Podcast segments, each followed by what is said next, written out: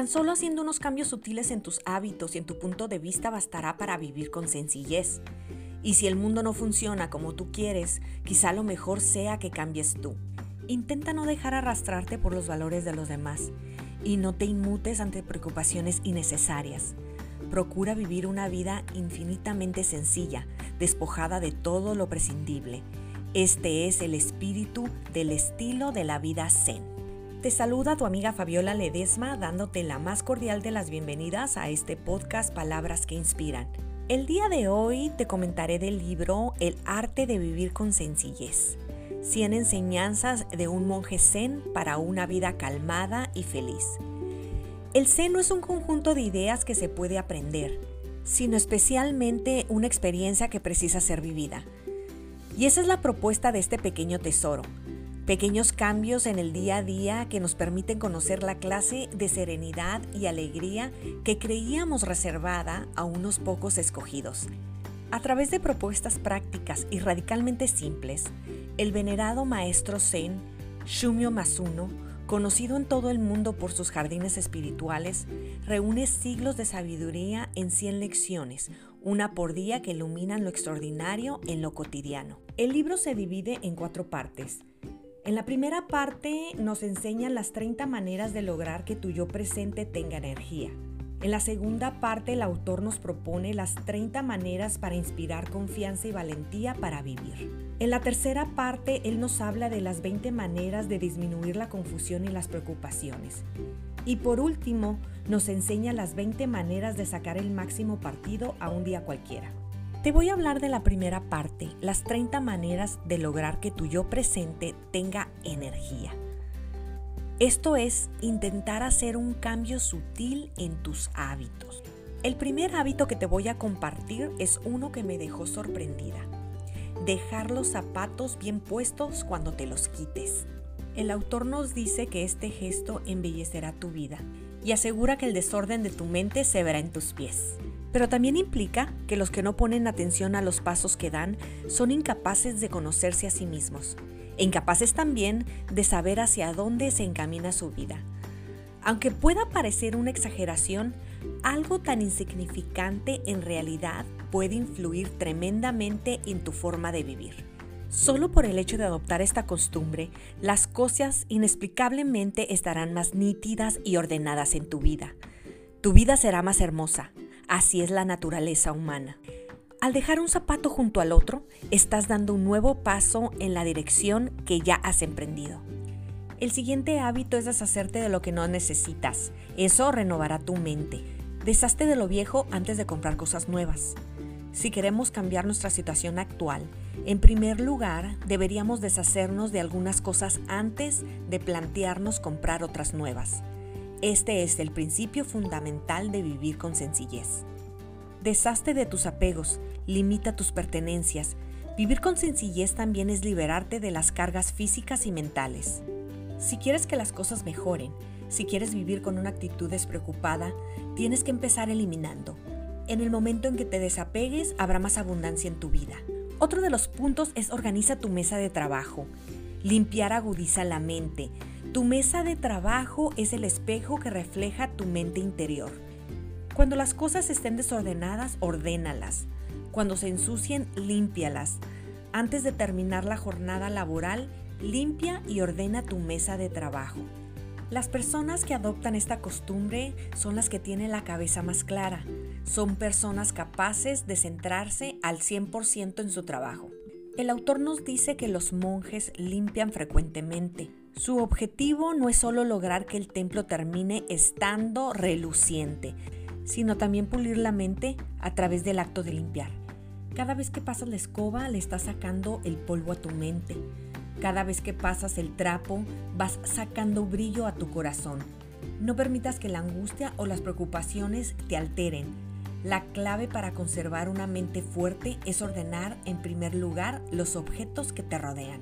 Otro de los hábitos y el cual yo lo practico es ponerte a escribir, pero ponerte con ganas. Asegura que tu verdadero yo se deje entrever en tu letra manuscrita. El autor asegura que la práctica de la caligrafía y de la pintura es una manera de conectar con nuestro yo interior. Alejas de ti las distracciones y tan solo permites que el pincel se deslice sobre el papel. Plantéate intentar escribir o dibujar con esmero, no con la intención de mostrar a los demás lo que sabes hacer, sino más bien enfocándote a tu yo interior con plena atención. Tu verdadero yo se hará visible, sea en una sola línea o en una sola frase. Plantéate la posibilidad de decorar tu casa con alguna caligrafía Podría ser una frase inspiradora, una cita de alguien a quien admiras o bien cualquier cosa que te permita reflexionar sobre ti mismo. Y si no puedes encontrar esa frase, el autor te propone la siguiente. En la nada hay un potencial infinito. Significa que los seres humanos nacen sin tener nada y que sin embargo en todos nosotros hay un infinito potencial. Por esta razón no hay nada que temer no hay nada de qué preocuparse. El siguiente hábito se me hizo genial. Une las dos manos. Esto con el fin de calmar la mente que se enfada. La mano izquierda te representa a ti, la mano derecha representa a los otros. Hay veces en que unimos las dos manos y oramos en silencio por alguien o reflexionamos sobre alguna cosa. Él recomienda buscar el momento más adecuado, no solo cuando estemos ante una tumba o en un entorno religioso, sino también en la vida diaria. La mano derecha representa a otra entidad que no eres tú. Esto es, podría ser eh, Buda o Dios, el universo o quizá alguien de tu entorno. La mano izquierda te representa a ti. Significa que al unir las dos manos, éstas se convierten en una sola. Uniendo ambas manos cultivamos el sentido de la gratitud y no queda espacio para el conflicto. No se puede atacar a otra persona con las dos manos juntas, ¿verdad que no? Disculparnos uniendo las manos disminuye la rabia o el enfado. El autor nos dice que una excelente idea sería buscar un espacio en casa donde poder juntar las dos manos. No tiene que ser ante un altar o un sagrario. Podría ser un rincón donde colgar inclusive un amuleto o un talismán. Tiene que ser un lugar al que puedas acudir y juntar en silencio tus manos. Este breve ejercicio puede tener el sorprendente efecto de calmar tu espíritu. En la segunda parte nos habla de las maneras de inspirar confianza y valentía para vivir. Intenta cambiar tu punto de vista. No te preocupes por lo que todavía no ha sucedido. La ansiedad es intangible. El autor nos relata una fábula en este hábito. Un monje le dice a su maestro, mi mente siempre está llena de angustias. Por favor, ayúdame a aquietarlas. Yo te calmaré esas angustias, le dijo su maestro, pero antes tráemelas para que yo las vea, todas y cada una de ellas. Si eres capaz de hacerlo y decirme, estas que ves aquí son las angustias que tanto me pesan, te aseguro que podré calmarlas. Al oír estas palabras, el monje tuvo como una especie de revelación. Esas angustias estaban en su mente, en realidad eran intangibles. Sus miedos eran intangibles y sin embargo se aferraba a ellos. Y así fue como el monje se dio cuenta de que aquel aferramiento era en vano. No hay por qué preocuparse por cosas o situaciones que aún no han pasado. Piensa solo en lo que está sucediendo ahora. Casi todas las angustias son intangibles, son inventos de nuestra propia mente. El siguiente hábito es pensar con sencillez, sobre todo si quieres que tu mente se sienta satisfecha. Y aquí me voy a atrever a darte un ejemplo. Imagínate que tú tienes ganas de una torta. Entras a un restaurante, te sientas y ves en el menú que también hay tamales y se te antojan los tamales. Entonces estás indeciso. Pero pues en el menú hay una tercera opción, una torta de tamal. Entonces te vas por esa opción, la ordenas, cuando traes y te la comes, realmente no era lo que querías. Esperaba sentirte satisfecho con la decisión, pero al final resultó que el plato que escogiste no sabía ni a una cosa ni a la otra. Aunque pueda parecer una tontería, creo que el mensaje ha quedado bien claro. Por decirlo clara y llanamente, cuando no estés seguro, apuesta por la simplicidad. El siguiente hábito es actívate. En el Zen se tiene un dicho, experimenta por tu propia cuenta con el frío y el calor. Este dicho significa que por mucho que te intentes explicar lo que es el agua caliente o el agua fría, nunca llegarás a saberlo en realidad si no la tocas. Y con este punto estamos hablando de la importancia que tiene la experiencia de primera mano. En Japón hay una mujer que se llama Miyoko Omomo. Esta mujer, a raíz de los profundos cambios que provocó el terremoto en el 2004, se trasladó a su ciudad natal con la intención de prestar su ayuda. Había nacido en una familia de granjeros y eso le dio la idea de alquilar una parcela de tierra y ponerse a cultivar arroz con sus propias manos. Durante la semana trabajaba en Tokio y los fines de semana regresaba a su ciudad natal y trabajaba en el campo. Lo hacía todo ella sola, desde arrancar las malas hierbas hasta cosechar, y no sintió el menor titubeo ante la idea de ensuciarse las manos. Miyoko supo valorar el significado del arroz que con tanto esfuerzo había cultivado y recolectado. No solo había hecho algo práctico y humilde, sino que literalmente se había ensuciado las manos tocando la tierra. Hay cosas que solo se valoran cuando uno las hace por sí mismo. Y el último hábito de esta parte es valora tu conexión con las cosas. Reconoce que es un lujo no tener nada. Valorar las cosas es valorarte a ti mismo. Fíjate en las cosas que te rodean e intenta valorarlas. Hay algo concreto que te conecta a ellas y que fue lo que te llevó a adquirirlas. Cuídalas bien, trátalas como si fueran lo mejor que existe. Usa las mismas cosas durante años, incluso décadas. Te sentará bien el tiempo que pases con ellas. Piensa en la conexión que existe entre las cosas y las personas. Trátalas bien, tanto a las personas como a las cosas. Trátalas también como te tratarías a ti mismo.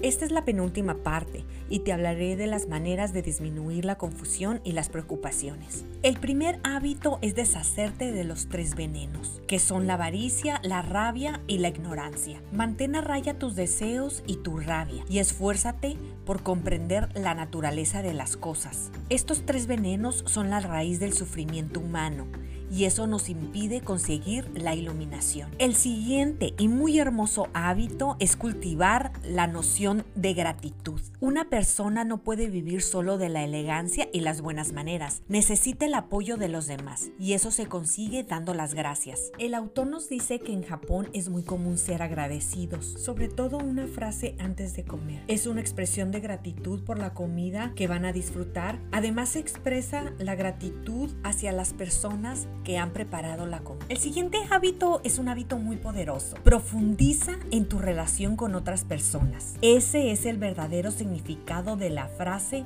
solo pasa una vez en la vida. Concéntrate en un único encuentro. Hay un dicho zen que se traduce, solo pasa una vez en la vida. El dicho significa que debemos atesorar todos y cada uno de los encuentros que vivimos, porque podría ser que solo tengamos ocasión de conocer una persona en concreto una vez en la vida.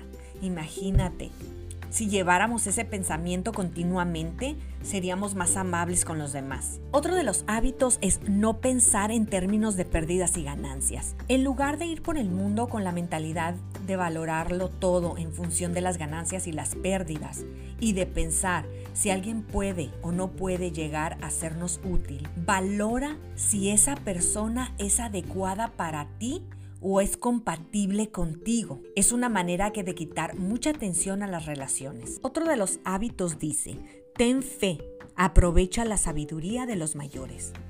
Encuentra las claves de la vida en las historias de los ancianos. Hay una gran cantidad de técnicas que podrías lograr solo fijándote en la gente mayor, que son los grandes mentores que dispones para hacer cualquier cosa, tanto si te cuentan sus éxitos como si te hablan de sus fracasos. Escucha lo que tienen que decir.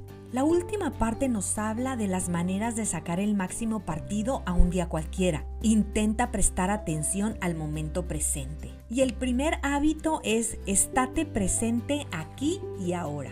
Esto es a concentrarnos en el hoy, a concentrarnos en el momento, en disfrutar esa taza de café recién hecha. Otro de los puntos es ser positivo. Tu mente tiene el poder de decidir si eres o no eres feliz. En el budismo se dice, todos los días son buenos. Y con ello quieren decir que tanto si lo que sucede es bueno como si es malo, cada día es precioso en sí mismo porque nunca volverá.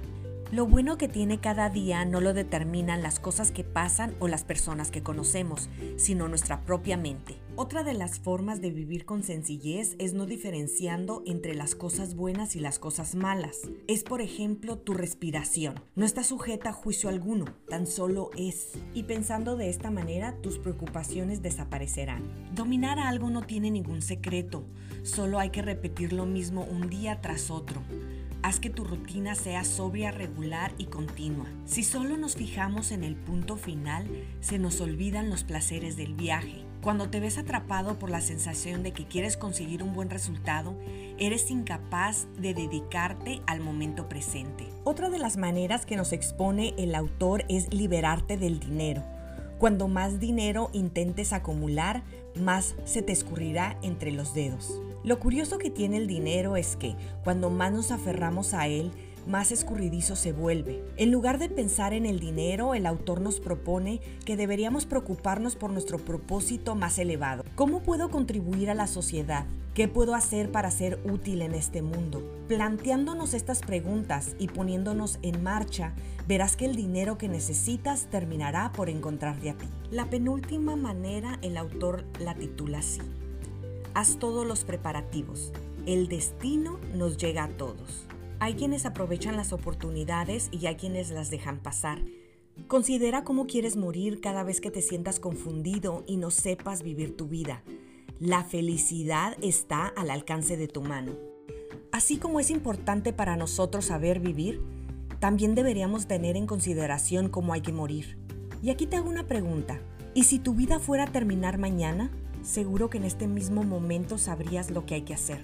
Sentirás que no hay que desperdiciar el día de hoy. Cuando quieras lograr o hacer alguna cosa, el tiempo que pases sin estar concentrado te parecerá perdido. Tenemos que hacer todo lo que podamos para no desaprovechar esta vida que pasa como un soplo, esa vida que nos ha sido dada. El último punto de este maravilloso manual es sacarle el máximo partido a la vida la vida es un bien precioso para nuestra conservación. Tu vida es tuya, pero no es una posesión tuya. En otras palabras, estar vivo significa que hemos de aprovechar al máximo la vida que se nos ha confiado. La vida no es una pertenencia que sea nuestra, es un regalo maravilloso que debemos tratar como que si lo hubieran dejado a nuestro cargo. El budismo enseña que el valor de la vida no se mide por lo que dure, lo que importa es cómo usemos esta vida que se nos ha dado. Y aquí te pregunto, ¿cómo vas a usar tu vida hoy? Gracias por acompañarme y espero de todo corazón incorpores alguna de estas maneras para vivir con sencillez. Gracias a mi amigo Arturo Quijano, a quien lo puedes seguir en la red social Despertar Emprendedor, por regalarme este maravilloso tesoro. Asimismo, te invito a que sigas tus sueños y a que me sigas en Facebook como Palabras que Inspiran.